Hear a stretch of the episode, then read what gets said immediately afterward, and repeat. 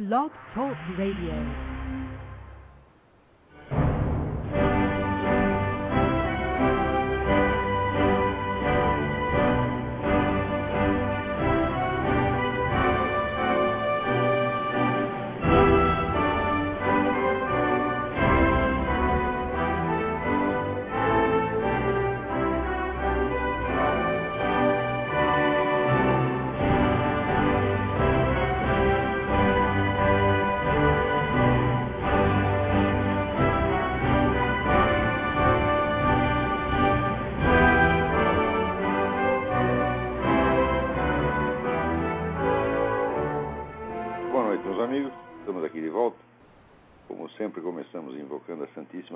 Maria, o Santo Padre Pio de Petrantina, para que roguem a Deus que nenhuma injustiça se cometa nesse programa. Semana passada não pudemos fazer o programa por causa do curso de Filosofia da Ciência que eu estava proferindo aqui em Colonial Heights, e do qual vocês podem ter um resumo no, na página www.seminariofilosofia.org, desde que estejam inscritos lá. A última aula do curso de Filosofia da Ciência foi transmitida ao sábado como aula do Seminário de Filosofia. Então, aproveitei para dar ali um resuminho. O curso prosseguirá, virá uma segunda fase que será dada, todinha online, através do seminário. Então, de maneira que o próximo curso que eu vou dar aqui não será de Filosofia da Ciência, será um curso completamente diferente, de modo que ninguém perderá nenhuma parte. Muito bem. De vez em quando chega aqui uma boa notícia. A boa notícia é que o juiz Baltazar Garçom foi suspenso das suas funções por ter exorbitado delas. É, evidentemente, toda a Coriola Internacional já se mobilizou né, para fazer do juiz, então, uma vítima inocente né, do corrupto sistema judicial. Sistema esse que era honestíssimo e impoluto até a véspera, quando era representado por ele. De repente, né, o sistema passa a ser corrupto, né? porque já não é mais representado por esta pessoa. Então, o juiz, ele moveu todo aquele negócio contra aquela, fez toda aquela mobilização contra o perseguição, na verdade, né? Contra o Pinochet, não deu um, um minuto de sossego ao Pinochet enquanto não conseguiu condená-lo de algum modo. Mas ele recebeu centenas de acusações, depoimentos a respeito do regime cubano, que evidentemente foi muito mais assassino que o regime do Pinochet, e sempre conseguiu arrumar alguma desculpa para não fazer nada. Esse camarada nunca foi um juiz, esse é um ativista barato, certo? mentiroso, salafrário. Teve aí o, o fim que merecia. A carreira dele está agora acabada. É, aqui eu recomendaria a vocês um livro recém, recém saído, que está sendo promovido pelo World Net Daily. É, o livro chama-se Killing Wealth, Freeing Wealth, quer dizer, matando a, riqueza e libertando a riqueza. E ele mostra ali os autores, que é o economista Floyd Brown e o, o, o consultor político Lee Troxler, eles mostram ali que essa recente crise econômica não tem nada a ver dizer, com fenômenos normais, cíclicos da economia, mas que a coisa foi todinha maquinada desde os mais altos níveis da finança internacional. Quer dizer, está havendo realmente um, um plano e uma ação muito organizada, muito concertada, muito racional para derrubar a economia americana. Mas, claro, sem derrubar a economia americana não será possível consolidar ali o, o governo mundial, que é o objetivo de toda essa gente. Hoje em dia, a bibliografia que existe a esse respeito é muito grande e eu creio que nenhum, ninguém que pretenda ter alguma opinião racional em matéria política internacional né, tem o direito de ignorá-la. Se bem que, se você pegar ali os comentaristas políticos no Brasil, até aqui, nenhum deles leu nada disso, nada, nada, nada, nada. Então, ignorando completamente a documentação existente, eles julgam, quer dizer, pelo seu desejo. Né? Se eles querem que a coisa seja assim, eles aprovam, se eles não querem, eles inventam um carimbo e, e, e tratam de, de rotular o assunto como, como sintoma de doença mental ou coisa assim. Mas atualmente não é mais possível esconder dizer, a atuação de grande, grande, algumas grandes famílias do mundo, como Rockefeller e os Rothschilds, no sentido de criar um governo mundial, destruir as soberanias nacionais e fazer da história humana uma obra de engenharia social.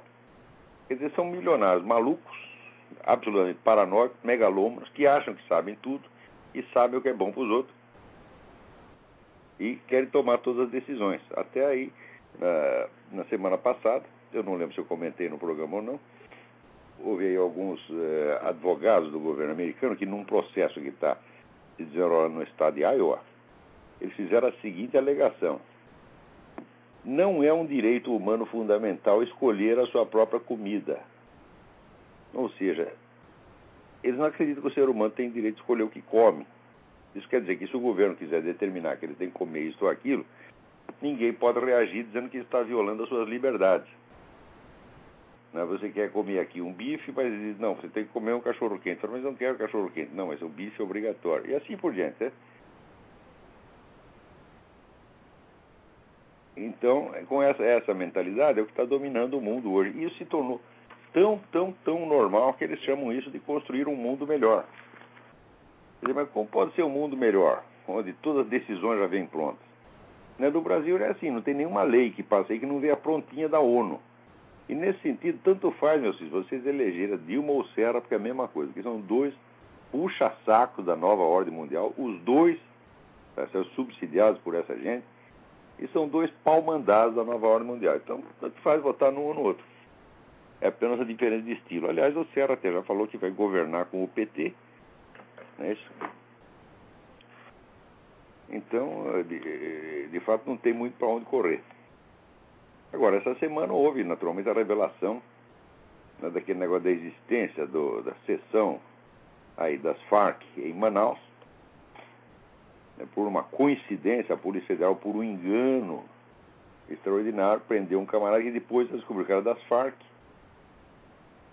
e a gente acabou lá revelando a existência desse grupo que opera em Manaus, com ramificações enormes, com enormes investimentos no Brasil né, e dominando todo o tráfico de coca na, na região, tráfico de cocaína na região. Então, a partir daí, não tem mais sentido né, continuar desconversando e dizer que não, a Farc é um negócio que só opera na Colômbia, não tem Farc nenhuma no Brasil, não há nenhuma relação entre as Farc e o PT, nem as Farc o Comando Vermelho, as, as Farc o PCC, quer dizer, estourou tudo. Agora já está público e notório. Sabe o que vai acontecer? Nada. Não vai acontecer coisíssima nenhuma. Por quê? Porque o Brasil não tem sistema judiciário, o Brasil não tem forças armadas, o Brasil não tem parlamento, o Brasil não tem nada a não ser uma entidade chamada PT. Quer dizer, o PT comeu o Brasil e o, chamado partido da oposição trabalham para o PT, vocês não têm a menor dúvida. Vocês não vão confiar nessa turma do PSDB. Quer dizer, o PSDB foi, dizer, nós já tivemos dois governos de transição. O primeiro foi a transição do regime anterior para o petismo. E agora o petismo, por sua vez, é o regime de transição para o socialismo. E assim, de transição em transição, né, é aquele negócio de uma piroca que vai entrando e vai fazendo a transição anal. Tá certo? Então, isso aí já está em avançado estado de penetração. Né? E eu creio que olha, já não há mais o que fazer. Agora, no Brasil, só se você ainda ama o Brasil, ah, você chora um pouquinho, né? De noite, você chega lá outra vez, você chora um pouquinho. Né? Ah, o país acabou e tal. E daí você dorme e sonha com outro país. É só o que resta a fazer. Né? Porque não há mais uma entidade ou grupo que represente no Brasil o patriotismo, a moralidade, o senso do certo e do errado, realmente não há mais. Perdeu completa, completamente. Quando você vê até as Forças Armadas se entusiasmando porque o governo comprou umas arminhas para eles, né? sem saber que o governo está dando armas para eles para amanhã ou depois fazê-los lutar junto com Hugo Chávez contra o imperialismo americano, quando chega nesse ponto, fala, ah, acabou, mesmo. Quer dizer, o Brasil perdeu a vergonha, né? perdeu a compostura até o fim. Como diz, não, o Brasil desbundou de vez, acabou. Não é mais um país, é apenas um território é feito para benefício dos estrangeiros. As únicas pessoas que estão passando realmente bem no Brasil são os investidores estrangeiros, nunca estiveram tão contentes, nunca ganharam tanto dinheiro. Tá e agora, como o governo saneou a economia, saneou a economia quer dizer o seguinte, pagou o que devia para eles de modo e também fez do Brasil um lugar seguro para o investimento estrangeiro. Isso é tudo o que eles querem. E é por isso mesmo que estou elogiando Lula. Quer dizer, o Lula transformou o país num lugar excelente para o estrangeiro. E é por isso mesmo que ele é, quer dizer, badalado, ou era até um tempo atrás, pela mídia internacional. Agora, outro dia saiu uma coluna no, no Reinaldo Azevedo contando essa história. E ali nos comentários, tinha um monte de gente que dizia: é, é, mas tudo isso aí o Olavo de Carvalho já avisou vocês 10 ou 15 anos atrás. Tinha várias pessoas lembrando isso. Eu lembro a vocês que assim, durante o regime militar, eu vivi durante. assisti tudo, todo o regime militar, nos seus 20 anos de duração, do primeiro ao último dia. Eu nunca vi nenhum único jornalista ser excluído de toda a grande mídia por ter desagradado né, o establishment, desagradado o governo. Não vi nenhum, tá certo? Na verdade, eu não vi nenhum perder o emprego. Né? Tinha esse pessoal do Correio da Manhã que depois todos acionaram o governo né, pedindo, pedindo indenizações, porque diz que na época, por perseguição política, eles perderam emprego, é tudo mentira. Perderam emprego, o jornal foi à falência, aliás, já estava falido. É e, então, o, parece que o dono, o dono do, do, do Correio da Manhã, o Paulo Bittencourt, nos seus últimos dias, fez lá, tomou uma série de medidas desastradas, o jornal indo para falência e faliu logo em seguida. Né? Então perderam emprego por causa disso. Eu nunca vi ninguém ser vetado na mídia por ser esquerdista. Nunca nenhum. Ao contrário. Durante todo o regime militar, o pessoal da esquerda monopolizava as redações. Né? Tanto que até, eu lembro, eu trabalhava na Folha, na maior parte desse tempo, eu me lembro que até o, o Frias, o Otávio Frias Pai, ele até montou um jornal de direita, que ele chamou de Folha da Tarde, só para não dar muita bandeira para os milicos, porque a Folha tinha vários jornais, eram todos de esquerda, alguns eram verdadeiras bases do Partido Comunista. Né? Então ele inventou um jornalzinho que era a Folha da Tarde, e botou lá uns direitistas para tomar conta durante certo tempo. Acho que os direitistas dominaram o jornal durante um ano, mais ou menos. Logo foram tirados e também a Folha da Tarde se tornou um órgão do esquerdismo. Eu asseguro para vocês, o Partido Comunista dominava a Bolsa de Emprego no jornalismo paulistano durante a quase totalidade da duração do regime militar. Né? Então, se você está no partido, você jamais ficava sem emprego se não tivesse deu emprego na grande mídia, logo te arrumavam, dizer, numa revista especializada, uma coisa assim. Ninguém passou aperto por causa disso, não. O que eu vi, o que eu fui testemunha, o único sujeito que eu vi ser expelido da profissão foi um sujeito que desagradou o Partido Comunista.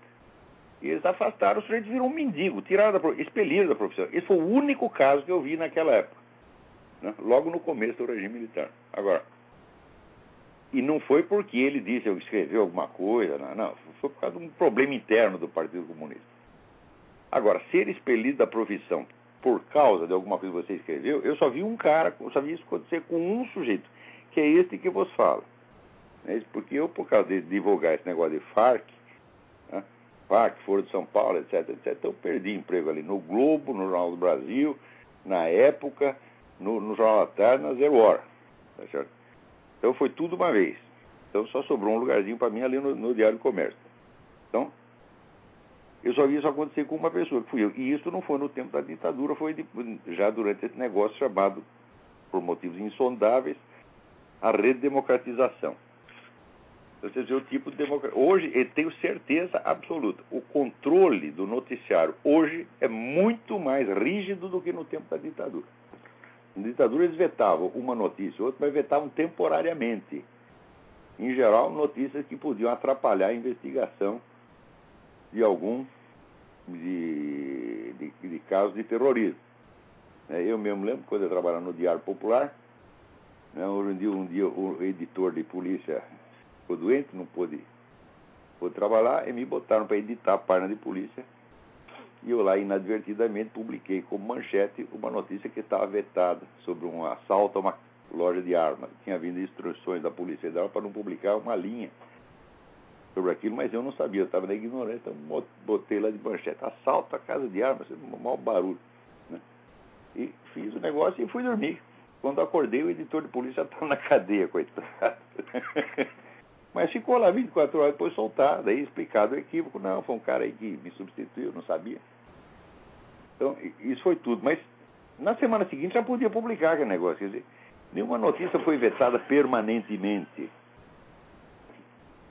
Nenhuma notícia foi vetada permanentemente. Né? Sobretudo, não havia assuntos proibidos. O que se proibiu eram notícias específicas. Preste atenção. E para isso mesmo é que havia o censor. Dizer, o censor, por, por, exemplo, ali no, no, Estadão, o censor ficava. Na, no, do, eu lembro que os mesquitas não deixavam ele entrar no prédio, ele ficava na portaria. Tipo, botaram uma mesinha para ir na portaria. Então levavam lá as provas das páginas, ele lia tudo e dizia: olha, isso aqui não pode, aquilo ali não pode eram notícias específicas, não eram assuntos. Nunca aconteceu no regime militar de um assunto ser vetado durante 16 anos em toda a mídia. Nunca aconteceu. Mais ainda, o que não saía na grande mídia saía pelo menos na chamada imprensa nanica, imprensa alternativa, que havia ali dúzias de, de, de jornais. O pessoal de, de esquerda sempre teve dinheiro. Então, quando eles não podiam dizer isso aqui nos grandes jornais, eles faziam seus próprios jornais do seu próprio jeito como fizeram ali Opinião, Versus, Ex, um monte de. de o Pasquim, né? um jornal de enorme sucesso, Pasquim vendia mais do que qualquer jornal da grande mídia. Tudo isso foi durante a, ditadura militar. E tem alguém na linha. Alô, quem é? Estou ouvindo nada. Alô? Pifou, pifou a ligação. Então, continuando. Então,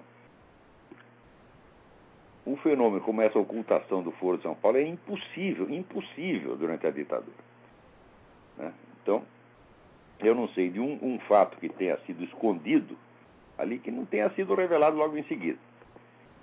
Agora, uma coisa de um controle total e onipresente, como essa coisa do, da ocultação do Foro de São Paulo, é impossível. É claro, mas como é que vocês acreditam? Vocês são trouxas de achar que vocês estão vivendo uma democracia, que não existe censura. Fala, que, que brincadeira é essa, porra? A única diferença é que naquela época a censura é um negócio oficial e declarado, e portanto honesto. Tá certo? Que, por exemplo, se os atos de censura chegassem a prejudicar um jornal, o jornal podia processar o governo. Então tudo ali foi feito de, de, maneira bastante clara e explícita. Agora não, meu filho. Tá certo? Agora as notícias desaparecem, desaparecem em bloco durante décadas. Tá certo? e não, não tem um responsável, não dá para saber quem foi. Quer dizer que a malha, a infiltração está tão profunda ali na malha que você não sabe mais quem é quem. Em alguns casos a gente sabe, por exemplo, né? eu sei que no Globo, quem não queria que falasse do Foro de São Paulo e dessas coisas era o tal do Luiz Garcia, isso aí eu tenho certeza. Luiz Garcia, assim, ele teve um ódio visceral pela minha pessoa, assim, nem à primeira vista, antes da primeira vista. Né? E uma vez até se meteu a besta de querer, querer polemizar comigo. Ó, o que, que é isso? O Luiz Garcia é um amador, vai polemizar comigo, cresce e apareça. Ele falou umas besteiras, saiu totalmente desmoralizado, aí ficou odiando mais ainda. Né? E. Né, claro que não era somente o Luiz Garcia, não pode dizer, ah, era ele que vetou as coisas, não posso dizer isso aí. Dizer, o, o sistema de controle está tão bem disseminado que não dá para saber quem é quem. E na verdade todo mundo colabora. Tem jornais em que a redação inteira colabora com essa porcaria. Por que, que eu digo isso? Porque vamos supor que o assunto fosse vetado de cima e a redação não concordasse. Imediatamente a redação ia botar a coisa em circulação através da internet, ia reclamar no observatório da imprensa. É isso. isso nunca aconteceu. Você pega essa merda desse observatório, que é uma coisa visceralmente desonesta, paga por Fundação Ford, Rockefeller. Roberto Diniz, está me ouvindo? Isso aí é uma empulhação, esse seu observatório. Pô. Esse observatório só serve para fiscalizar o coeficiente de esquerdismo, para medir todo dia, ver lá se o jornal está sendo suficientemente esquerdista, se não está, desce o cacete. Né? Então, nunca ninguém apareceu no observatório da imprensa reclamando que os jornais estavam sumindo com o Foro de São Paulo. Quer dizer, o próprio observatório ajudou a assumir. Então, é claro, vamos dizer, que é um controle geral, onipresente e absolutamente intolerante. Preparado não só para vetar as notícias, mas para destruir a carreira de quem quer que ouse né, dizer as coisas em sentido contrário. Então, como é que você pode dizer que existe democracia se não tem a liberdade mínima, mínima, mínima de informação, meu Deus do céu? Né? Lógico que eu não estou falando em causa própria, eu não estou aqui chorando, ah, perdi meu emprego, quero indenização. Falei, indenização, caralho, fez esse dinheiro no cu. É, não quero nada disso. Na verdade, para mim foi vantagem, porque ah, não posso escrever aí, então eu vou me dedicar mais aos meus cursos, e no curso vou até ganhar mais dinheiro do que nessas porcarias desses seus jornais. Né? Então, é, não é nesse sentido que eu estou falando, é que isso é um prejuízo para o Brasil. Você vê que nesses anos todos em que houve esse controle, a criminalidade foi crescendo, a insegurança foi crescendo, as pessoas já não podem mais sair na rua, todo mundo tem que viver dentro de casa, fazer da sua casa uma jaula para si próprio, todo mundo com grade, tá certo?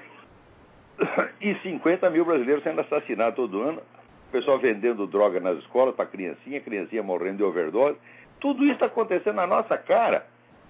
Tá Agora, e se você falar, não, está aqui, está aqui o documento comprovando que o PT é aliado das Farc, que o PT assinou em 2001 um manifesto prometendo solidariedade integral às Farc e nunca falhou a esse compromisso. Você disse, você mostra o documento e as pessoas dizem, não, isso é hipótese. Hipótese que você está fazendo é hipótese. Hipótese é o caralho, meu filho. Aqui o fato da sua cara, você não quer ver por quê? Porque vocês são covardes. Olha aqui, brasileiro é covarde, ele é cagão, tá certo? Eu só não tenho vergonha de ser brasileiro porque eu não tenho culpa. Já falei, eu sou um pobre espermatozoide que foi jogado lá de Portugal, do outro lado do oceano, foi cair aí. Tá certo? Então, o que, é que eu posso fazer? Então, como eu não tenho culpa, eu não tenho vergonha. Mas olha, sinceramente, eu tenho nojo. Tenho nojo. Hoje em dia eu tenho. Né? O Brasil é um país que estava começando a existir, tá certo? até os anos 50, 60, começou a existir. Depois, bicho, acabou, foi acabando, acabando, acabando. Por quê? Porque as novas gerações não produziram aquele número mínimo de pessoas honradas e corajosas que um país precisa para ir para frente. No Brasil não tem, tá certo? Então, no, Brasil, né, até falar moralidade foi sequestrada por essa mesma agenda do PT. Você vê, eles fizeram campanha da ética durante 10 anos, fazendo a campanha da ética, cortando as cabeças de seus adversários na base de acusações de corrupção, a maioria delas verdadeiras, mas algumas falsas. Tá Porém, quando ele está fazendo isso, já está montando um mensalão que transcendia em mil vezes o tamanho do sistema de corrupção que pudesse existir antes. Então, quer dizer, vocês entregaram o Brasil para essa gente. Né? Eu me lembro quando surgiu o PT?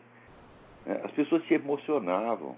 Eu olhava, às vezes, aquelas menininhas universitárias, eu via aqueles negócios petistas, elas choravam. Né? Quer dizer, tinha, tinha um negócio religioso ali no PT. E, ao mesmo tempo, uma coisa tão mesquinha, tão miserável. Olha, o país que elegeu um Lula tem, tem que acabar mesmo. Tá? O Brasil não vai continuar existindo como entidade independente por mais 10 anos. É impossível. O Brasil já está sendo loteado, já está sendo subdividido aí com esse negócio de nações indígenas, quilombolas, não sei o que mais. Né? Então, soberania já foi para as cucuias há muito tempo. Quer dizer, o Brasil é uma farsa, é apenas um, é, uma fantasia de carnaval. É um país eco ridículo, besta, cretino, tá entendendo?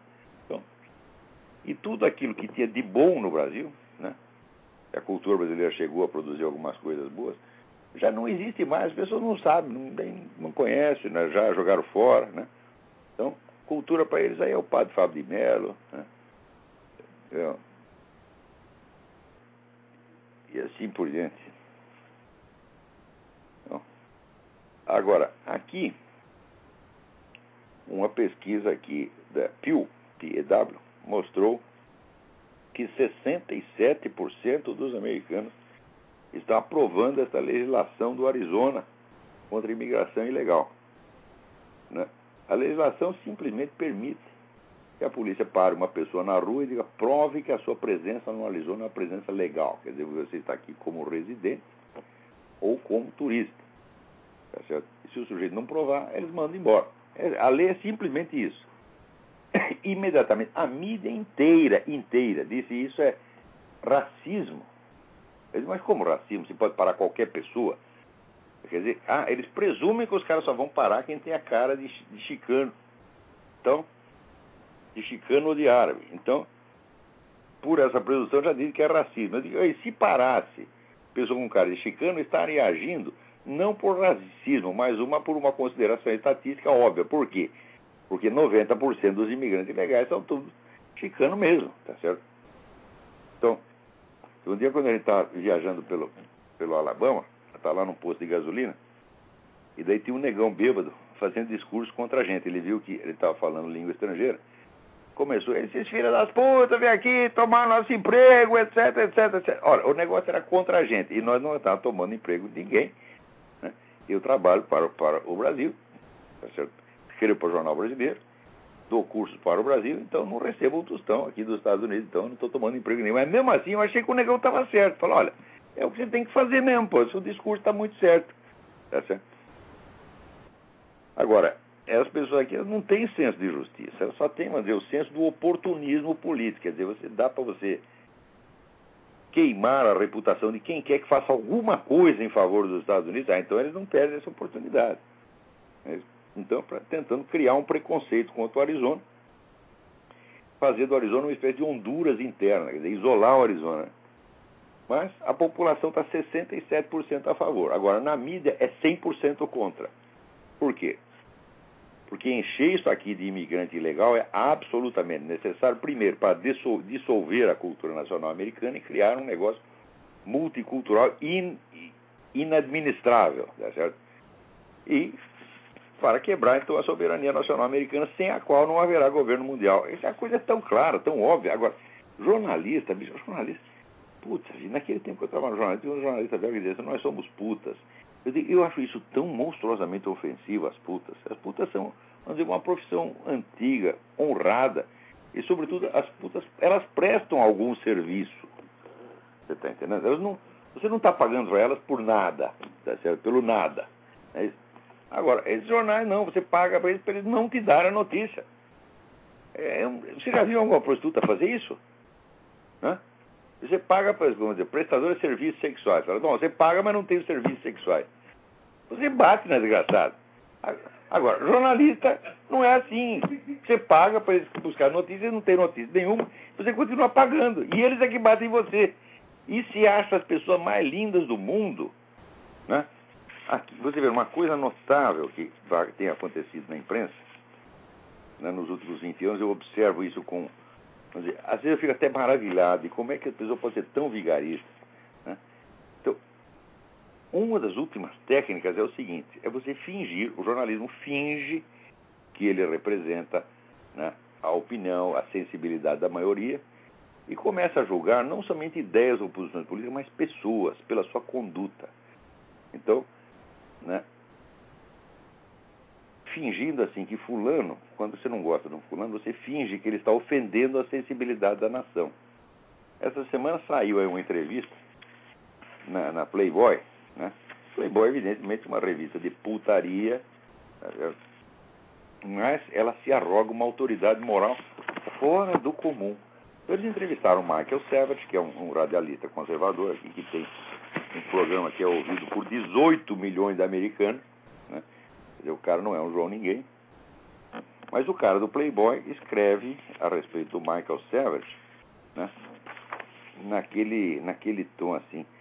É, eu não posso me, me lembrar de uma entrevista mais difícil, escreve que o editor David Hoffman, né? Uh, as opiniões dele são tão extremas ao ponto de ser um veneno. Com opinião extrema, como é que você pode chamar de opinião extrema? É a opinião que é compartilhada por 18 milhões de americanos opinião extrema, que eu saiba, é a opinião de uma minoria de maluco. Tá certo? Você pega, por exemplo, o David Duke, que é o cara do partido nazista, né? Então tem lá, se você pegar nos Estados Unidos inteiro, tem, bom, quantas pessoas aprovam o David Duke? Deve ter umas 10 mil no máximo. Porque essa é uma opinião extrema, então não é representativa. Agora, o, o Michael Savage, ele representa a opinião que é majoritária nos Estados Unidos, que é a opinião conservadora. Então, de repente, a palavra extremo não quer dizer mais aquilo que é uma exceção por ser realmente exagerado. Não, significa simplesmente a opinião que o cara não gosta. Então, começa a fingir que o outro é minoria, meu Deus do céu. Quer dizer, é uma minoria extravagante. Só que essa minoria extravagante é 67% da opinião americana.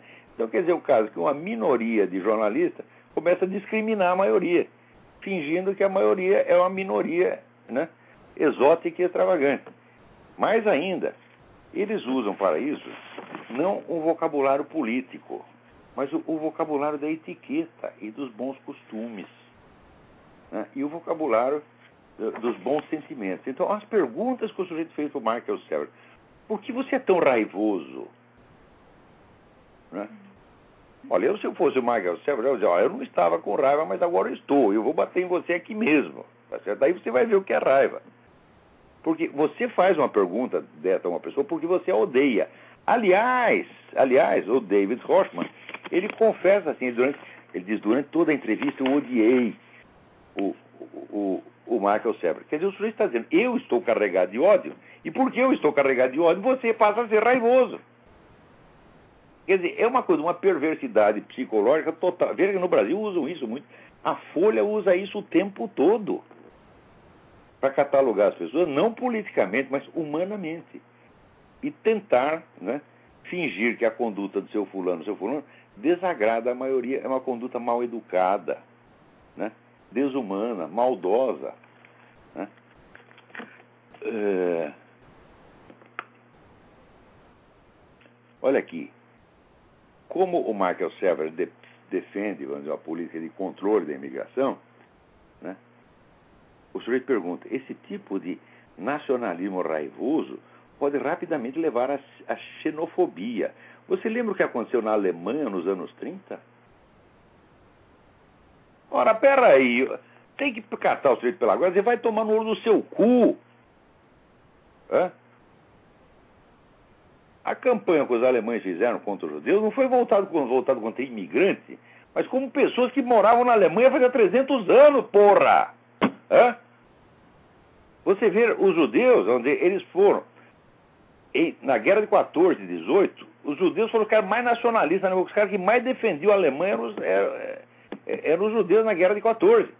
Quer dizer, eles não eram estrangeiros, não tinham acabado de entrar ilegalmente no país eram residentes tradicionais da Alemanha, ao ponto de que, ali no livro do Jacob Wasserman, Meu Caminho de Vida como Judeu e como Alemão, ele mostra que a cultura judaica e a cultura alemã tinham se interpenetrado de tal maneira que não dá mais para distinguir uma da outra. É? Então, você, agora o filho da puta acha que é a mesma coisa. Quer dizer, os nazistas fizeram uma campanha para deslocar, desalogar, perseguir, até liquidar pessoas que eram dizer, habitantes da Alemanha faziam 300 ou 400 anos. Agora, você quer tirar aqui um sujeito que entrou ilegalmente no país anteontem e o cara da, da, da, da, Playboy quer fingir que é a mesma coisa. E formula então a pergunta daquela. Como se isto que ele está querendo impingir ao público já fosse crença desse mesmo público.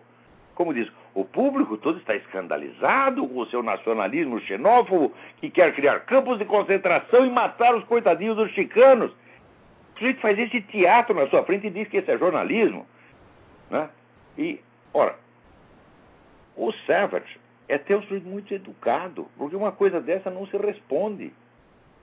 Uma coisa dessa é para dar um soco no nariz do desgraçado e dizer, olha, vai embora e me manda um jornalista, porque você, você é um vigarista. Você é um farsante. Né? Olha o que o cara diz. Às vezes você soa como um monstro.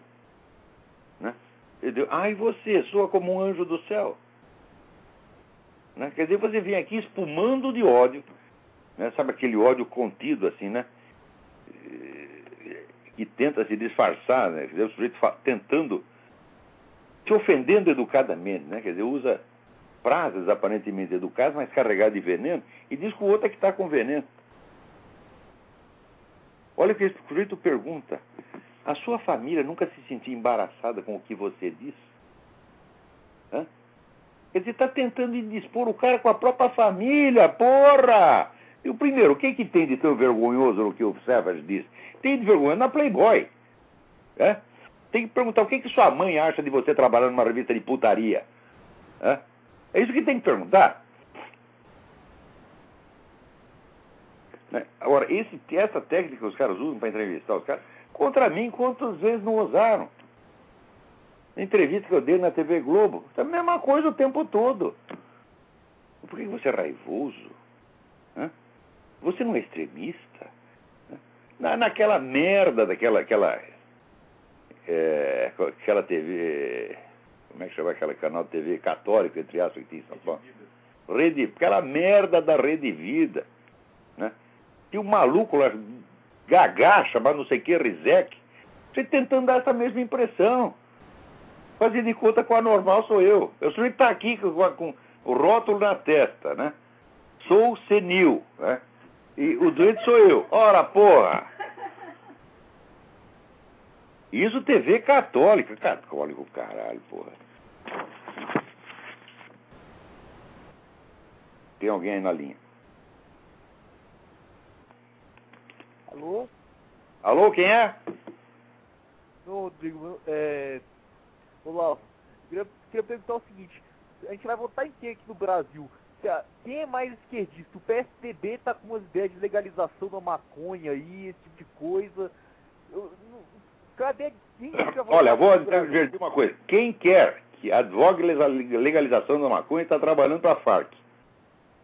Por quê? Legalizando a maconha, você vai ter, então, o produto vai entrar no mercado.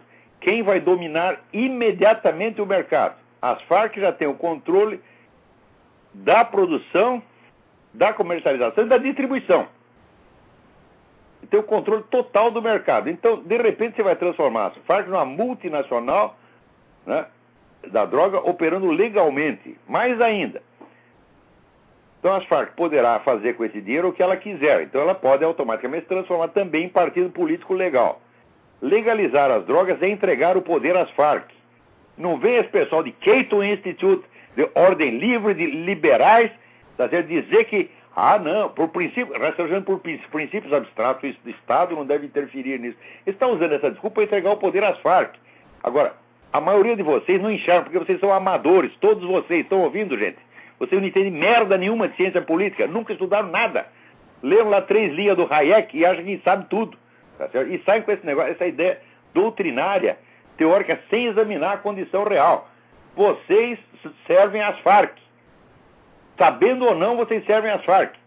Agora, com esse tipo de conservadores, quem precisa de comunista, meu Deus do céu? Acorde, gente.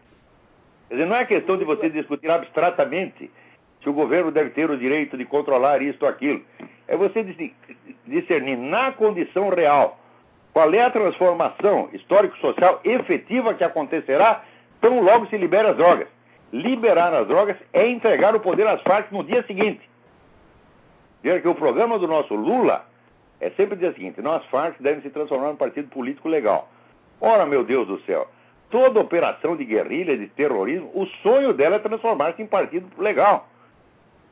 E chegar ao poder, então, legalmente após ter cometido crimes durante 30 anos. Quer dizer, as Farc já mataram mais de 30 mil pessoas, então de repente elas serão premiadas com isso, transformando numa multinacional que opera legalmente no mercado e transformando num partido político legal. E no dia seguinte estão tudo na presidência. É esse o objetivo. Quer dizer, se você não conseguiu tomar o poder pela violência, você o tomará pelo engodo. E essa turma liberal está tudo servindo a isso. E Zé Serra está servindo a isto. É, eu gostaria de encontrar pessoas e dizer, olha, você está trabalhando para isto. É? É por isso que você fica afagando a cabeça de Dilma. Porque vocês trabalham para as mesmas forças. É, a gente no final das contas não tem que votar, que se votar no Lula está ajudando os esquerdistas, se votar na, no PSDB também está ajudando os esquerdistas. Olha, eu vou votar no Mário de Oliveira como voto de protesto. Eu também não acredito que o Mário de Oliveira vai fazer nada de grande coisa, não. Aliás, nem acredito que se que ganhe e não acredito que se ganhar fique no poder uma semana. Mas de qualquer forma, como voto de protesto, eu vou votar no Mário de Oliveira país, né? Não tem quem votar. Vota no, na chamada direita brasileira, que distancia muito da direita. Direita brasileira trabalha para as Farc, todos trabalham para as Farc. E FHC da vida, você vê, legalização da maconha, cotas, tudo ele criou no governo dele. Como é que um cara... Exato, o programa, o pro, não só o programa é o mesmo, tá certo? Porque uma coisa é um programa que o sujeito apresenta eleitoralmente, outra coisa é um programa de ação efetivo que ele vai seguir. Mas quando você vê o que o, que o FHC fez, ele simplesmente aplanou o caminho para a chegada do PT ao poder. Ele mesmo disse ao Lula, antes disse, ah, você sabe que essa cadeira é sua. Tá certo? E na hora H, tinha lá o candidato que era o Serra, o FHC nem apoiou o Serra, ele apoiou o Lula. Quer dizer, não apoiou ostensivamente, mas sonegou apoio ao seu próprio candidato, aquele que teoricamente era o seu candidato, então aplanou o caminho para o Lula. Essa gente, meu filho, PT e PSDB, eles representam a USP, a Universidade de São Paulo. Quer dizer, aquele núcleo de pseudo-intelectuais os pianos que acham que sabem tudo, tá certo? E que não sabem merda nenhuma, só sabem enriquecer, encher os bolsos de dinheiro, tá certo? Isso é o que sabem. Tá certo? Essa gente é que bolou o PT e o PSDB. Então, nada de bom sairá por aí. Nada, nada, nada, nada, nada. Claro que existem pessoas decentes no PSDB, não pode dizer, mas uma ou duas pessoas não fazem um partido, meu Deus do céu. Com certeza. É, agora, o negócio aí não é votar, o negócio é sair daí. Tem razão. Tem Olha, as próximas gerações, os jovens que estão aí, não esperem poder levar uma vida decente dentro do Brasil. Não é possível. O Brasil é um sistema de acanalhamento o mais eficiente sistema de acanalhamento do mundo né? chama-se Brasil. O Brasil inteiro é um sistema de acanalhamento. Olha, sempre foi assim. O Gilberto Amado dizia, eu não posso passar mais duas semanas por ano no Brasil, senão eu me acanalho. É? Eu não posso passar nem um dia. Chegar 30, 30 minutos aí, eu já começo a bater carteira. Então eu já não vou. Entendeu? razão. Aqui é só prestar concurso público ficar mamando no Estado, né? Não tem como ter uma vida decente aqui. O cara quer trabalhar, então, quer produzir. O meu conselho aos jovens é assim, preparem-se, preparem-se intelectualmente, tá certo? E caiam fora quando puderem. Agora, a não ser que tenham, né? Eu sobrevivi dentro dessa porcaria durante várias décadas. Mas eu não sei porque eu sou um sujeito tenho uma capacidade especial para sobreviver né, embaixo da terra. Né? Se me enterra lá, eu fico lá respirando um pouquinho, né? Dou uma respiradinha a cada três meses e de algum modo eu sobrevivo nessa coisa, mas a maior parte da pessoa não tem. Então. Outra pergunta que eu queria fazer, Olavo, é sobre é, a direita. Assim, que a gente vê, a, a, direita tem os conservadores, tem aquela gente libertária lá, Rodrigo Constantino, aquela gente toda. Libertário é idiota. Libertário é cara que vive de teoria abstrata e não sabe raciocinar historicamente em primeiro lugar, nunca estudaram o marxismo. Eles leram duas ou três coisinhas da economia marxista e que sabem tudo. Então, assim, não dá, porra. Né? Tem um pessoal, por exemplo, que a direita diverge nessas ideias. Pró-Israel e, e Israel, por exemplo. Por que ajuda Israel? Por que devemos ajudar Israel? Aquele negócio que, eu, que um dia eu estava me perguntando. Por que, que nós devemos ajudar os judeus? os judeus também são uma minoria. Se a gente está ajudando os judeus, por que a gente não faria uma militância pró-gays, por exemplo? Pró o quê? Pró-gays, por exemplo. Porque, porque são duas minorias também, o negócio dos judeus. Eu queria ter essa pergunta. Não, o problema, o problema dos judeus é o seguinte: Israel tem uma função estratégica no mundo. A hora que cair Israel, está a nova ordem mundial instalada aí. Mas, por outro lado, veja, tudo no mundo é ambíguo. Aqui nos Estados Unidos está cheio de judeu que está ajudando esse negócio de nova ordem mundial. Tá certo? Então ajuda a pôr no cu do outro judeu também, tá entendendo?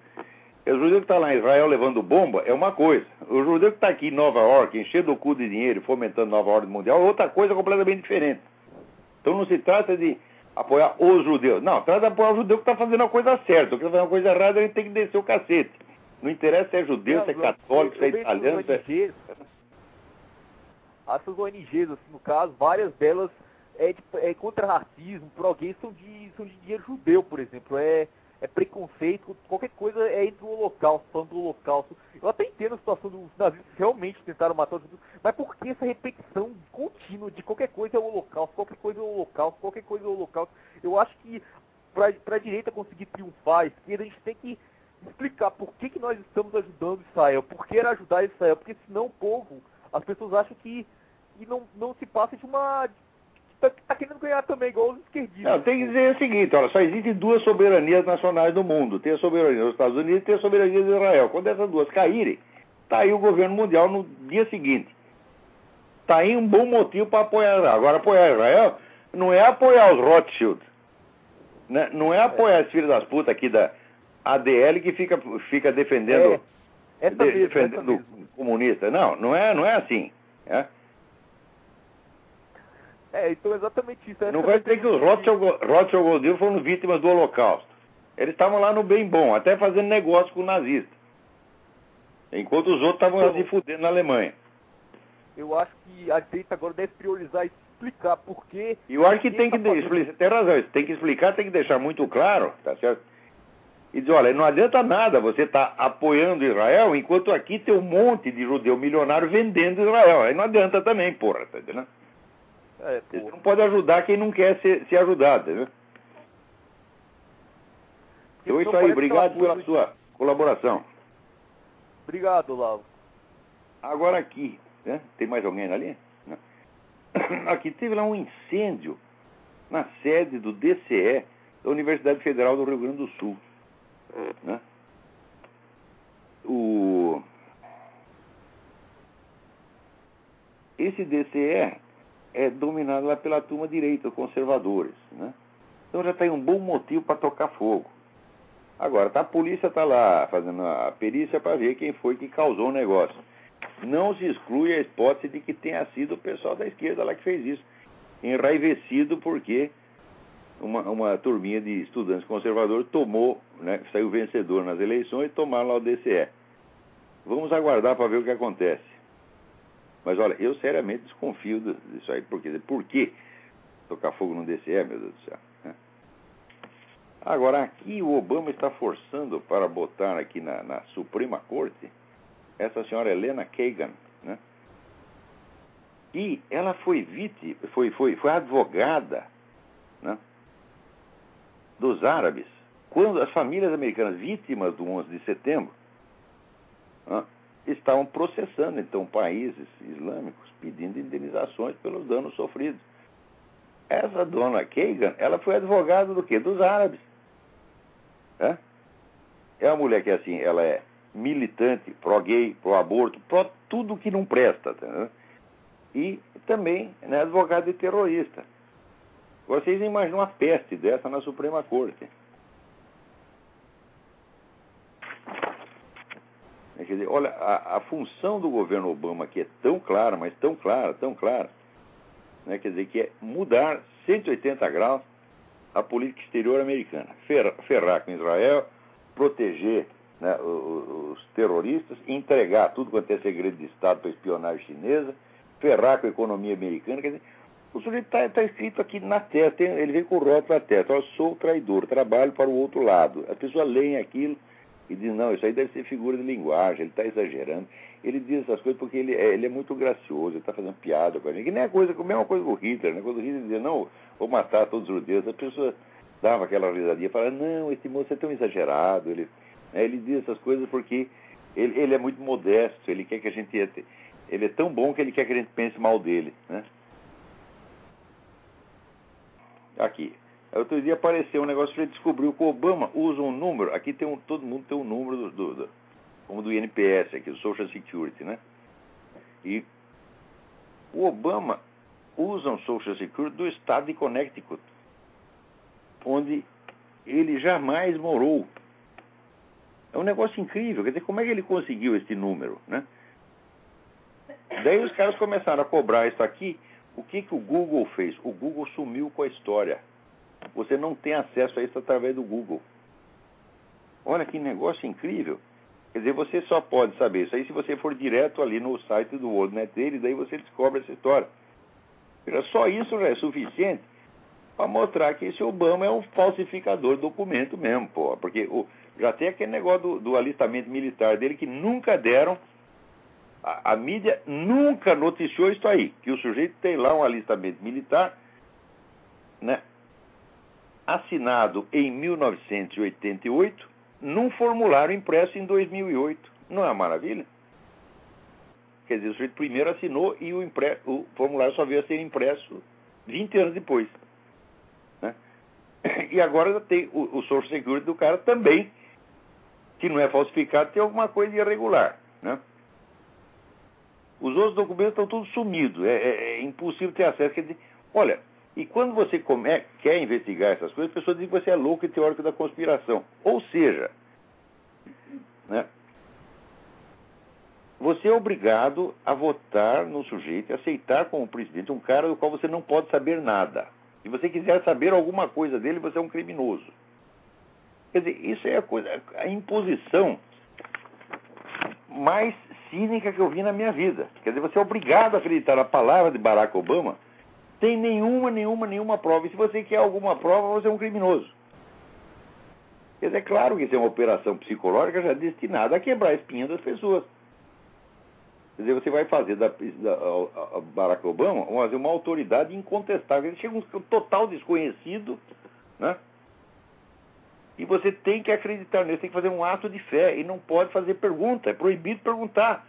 Aqui o seu Social Security Connect, como é que você conseguiu isso aí? Ah, não, você é um criminoso, você não pode perguntar essas coisas. E olha, o negócio tá ruim, viu? Aqui também não tá nada bom, mas acontece que o ponto de partida deles aqui é tão alto que para estragar esse país aqui ainda vai muito tempo. Né?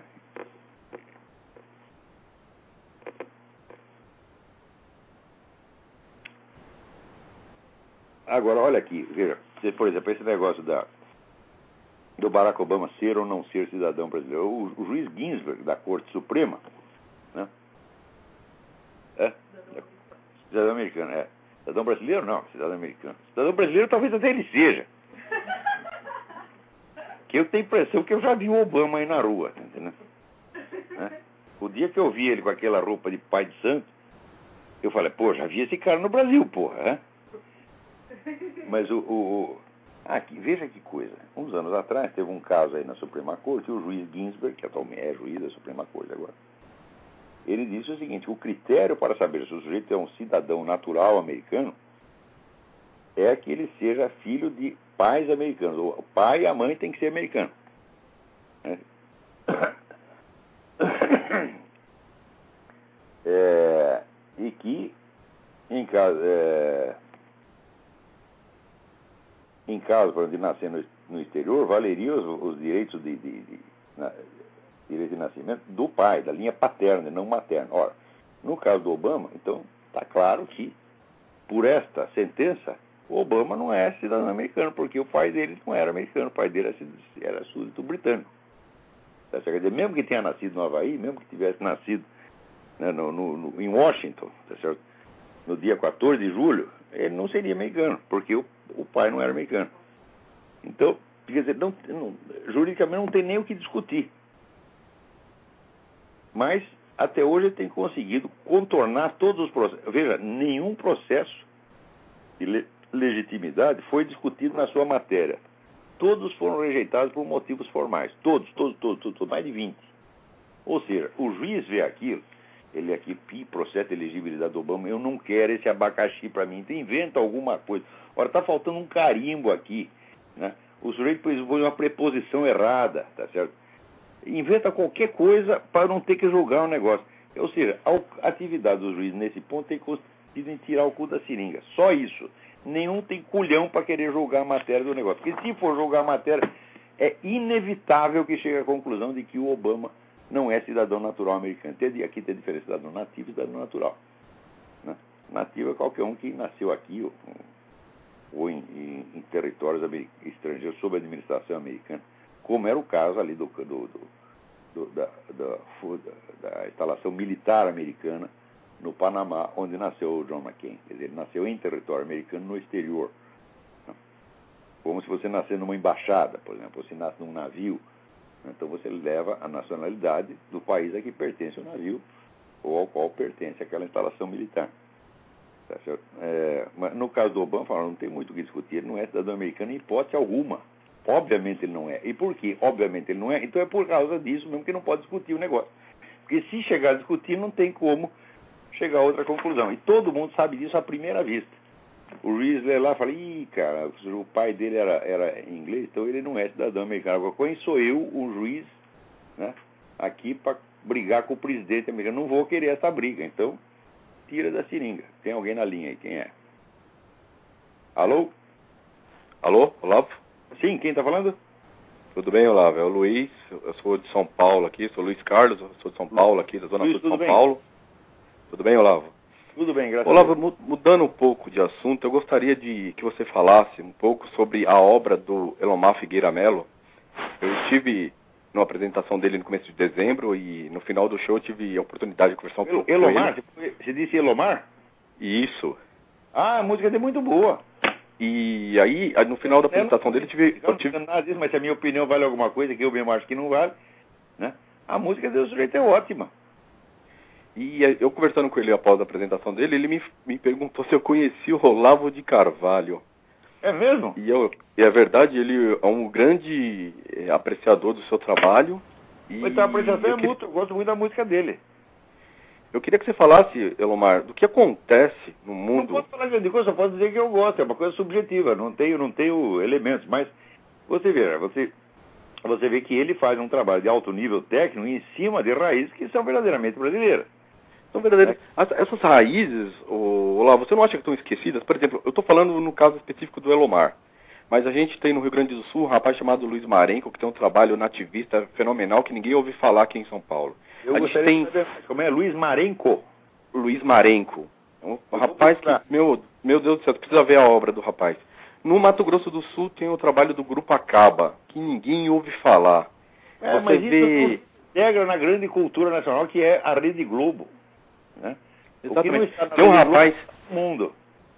tem um rapaz em Minas Gerais chama Pereira da Viola. Ele teve falando outro dia aqui na apresentação aqui no no, é, no auditório Ibirapuera para mim que ele fez uma apresentação na, na cidade natal dele, lá que é no norte de Minas, lá pro lado do Vale do Jequitinhonha.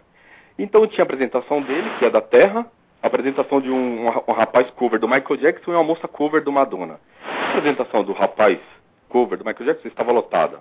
O cover da Madonna estava lotada. E na hora que ele subiu com o grupo dele para tocar as músicas da Terra, a praça ficou vazia. Eu queria que você comentasse assim, ah. você não acha que a cultura brasileira está indo pro lixo junto com esse Tá jornalismo lixo? Claro, Porque, por claro. exemplo, essa virada, essa, essa virada cultural que aconteceu agora em São Paulo, foi de sexta para sábado, se eu não me engano, ou de sábado para domingo. Só tinha lixo. E, alguma- e o Elon Musk apresentou, parece que foi uma das apresentações que fechou o palco principal aqui no centro de São Paulo. Ninguém ouviu falar que o rapaz ia se apresentar lá. Quer dizer, o jornalismo lixo do Brasil está ajudando a cultura também a ir para o lixo, ô, Elavo? Eu gostaria que você É- falasse é um pouco sobre isso. Isso aí é. O Brasil entrou num negócio depressivo de só apreciar o que não presta, cultuar o que não presta, é a coisa masoquista mesmo. Como é que pode o Elomar ser mais conhecido na Bélgica, na Alemanha, na Itália, e o próprio povo do Brasil não conhecer, e, a- e até pior ainda, os baianos, entendeu? Não ouvi falar. Por exemplo, eu, eu- chegou um livro para mim essa semana aqui em casa, vindo direto de Salvador, porque só tinha três unidades. Um livro foi lançado em 2005, é uma moça prestando uma tese sobre a obra El- elomariana. E só, ela só tinha três unidades, e é um livro de 2005 que ninguém nunca ouviu falar, e, e vai, meu, existe o lançamento, e ele meio que vai pra gaveta. É, é mais ou menos o que acontece com os livros da, da E Realizações, né? Onde Ah. eu, eu pude até ver uma apresentação do Elomar para um público de 20 pessoas. Eu estava lá no dia para comprar um, o Jardim das Aflições, né? Da sua autoria. Encontrei de cara com o Elomar lá e depois pude é, é, conversar com ele sobre a sua obra. Ele, nessa ocasião ele me disse que é um grande é, cúmplice seu. Ele não, ele não usa nem a palavra fã, porque fã vem de fanatismo e para ele é uma coisa muito negativa. Remete a uma coisa muito do mal. E ele falou que era um, um grande cúmplice seu e que ele gostaria, sabe, de Eu também sou é, dele. conhecer. É, é mútuo. Né? Fico muito, muito feliz com isso aí, com essa referência, porque tenho grande apreciação por tudo que o Elomar fez. né? É, é um dos últimos grandes brasileiros que existe e por isso mesmo tem que estar escondido. Né? Olha, no Brasil tudo funciona ao contrário. O Brasil é um exemplo. Olha, ser brasileiro é uma coisa que ninguém em seu juízo perfeito deveria fazer. Tá certo? Pelo É menos difícil. Nos E últimos quanto 30 mais o tempo passa com essa nossa política aí petista aí, tá difícil. Tá difícil. Não, tudo, porque veja, a cultura brasileira já teve grandes coisas, tem uma, uma riqueza extraordinária. Né? Eu que estou aqui, eu faço questão de ter, vamos dizer, de ter na minha biblioteca, colecionar tudo quanto é precioso na cultura brasileira. Olha, é muita coisa. Só que É sumiu tudo, tudo, tudo, tudo, tudo, tudo. Olavo, deixa eu te fazer uma pergunta. Aproveitando esse gancho da sua biblioteca, existe na sua biblioteca alguma coisa sobre a história dos lanceiros negros? Que foi um Não tem. episódio da Revolução, da Revolução Farroupilha, assim, que é um, para mim, é um escândalo histórico que nunca ninguém escreveu. Parece que escreveram dois minutos de novela numa minissérie da Rede Globo e ninguém nunca escreveu nada muito profundo sobre isso. Você tem alguma coisa sobre isso aí na sua biblioteca, não? Se você me der alguma indicação, eu agradeço. Se você puder... Mandar- como é, que, como é que pode um Brasil que é né, completamente miscigenado não ter fatos contundentes sobre esse episódio da Revolução Farroupilha, que foi um massacre contra, contra os negros, dizem que os farrapos prometeram a liberdade para eles em caso de vitória, e dizem que houve um massacre, que foi, houve um colunho com o Império na época para que acabasse, porque era sempre na, na hora da negociata a, a questão, a, a questão da, da, da o episódio a questão não, é, da não foi não foi explorado historicamente e muito menos na literatura. Que absurdo, né, Olavo? E milhares. É um crime, contra, esse, isso é um crime contra o povo brasileiro, meu. É claro. Sabe, é um crime, rapaz. Você já viu algum livro decente, um filme decente, Dom João VI, que foi o cara que inventou o Brasil? É? O Brasil Nossa. existe por Dom João VI. O único filme que fizeram foi o filme de gozação. E o cara é um herói nacional. Não, você conhece algum tudo, filme? Tudo que vem da Globo em relação ao Império é patacada. Tudo que a Globo ah. faz em relação ao Império é pataquada, né? É isso mesmo. É pra, é, não é para ensinar. É, tem, um, tem um rapaz que diz assim que cinema e televisão não é para ensinar, é para entreter. E eu tô junto com ele, entendeu? Por isso que eu tô falando. É, para mim é um pecado os caras não, não divulgarem a obra do Elomar. É, é, para entreter mongoloide, né? Então é o nosso tempo, infelizmente, acabou. Muito obrigado pela sua colaboração. Obrigado a todos. Até obrigado, Olavo. Um abraço, tudo de bom. Até a próxima. Tchau.